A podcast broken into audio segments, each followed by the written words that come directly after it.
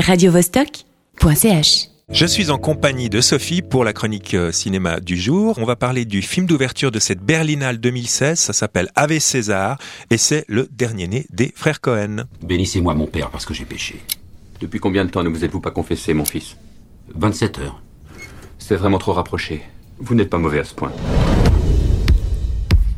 Ici, à Capitol Pictures, comme vous le savez, des millions de gens comptent sur nous pour les informer, les rendre meilleurs, oui, les distraire. Et c'est ce que nous allons faire. Et action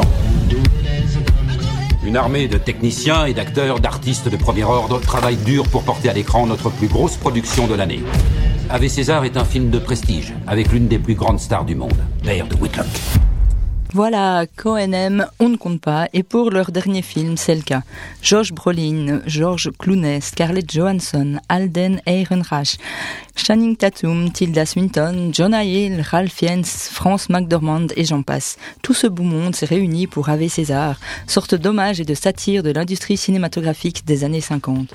Pour ce faire, nous suivons Eddie Mannix, alias Josh Brolin, à travers les coulisses d'un grand studio, Capitol Pictures. Il est le fixeur. Son travail consiste à régler toutes sortes de problèmes, tels que communiquer avec la presse à scandale, obtenir l'aval des différentes communautés religieuses sur un remake de la Bible, ou encore gérer le kidnapping de la star du péplum, Ave César, incarné par l'égérie des capsules Nespresso. Bref, une journée bien chargée au sein de la vie des excentriques studios. Comme convenu avec les frères Cohen, les situations absurdes se succèdent ainsi que des personnages plus loufoques les uns que les autres. Ainsi, Ralph Fiennes, en réalisateur dandy amené à travailler avec un ex-acteur de western aussi raffiné qu'un éléphant dans un magasin de porcelaine. On saluera à ce titre la prestation d'Aldon Ehrenreich, responsable de l'une des scènes les plus hilarantes du film.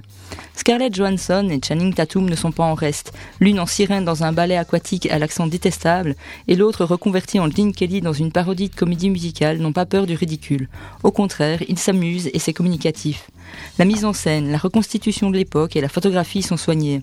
En dehors d'un fil conducteur ténu, d'obscurs enjeux politiques où une association de scénaristes communistes enlève la star d'un film afin de réclamer une hausse salariale peu vraisemblable, avec Ave César, les frères Cohen nous livrent une véritable kaléidoscope de l'âge d'or hollywoodien.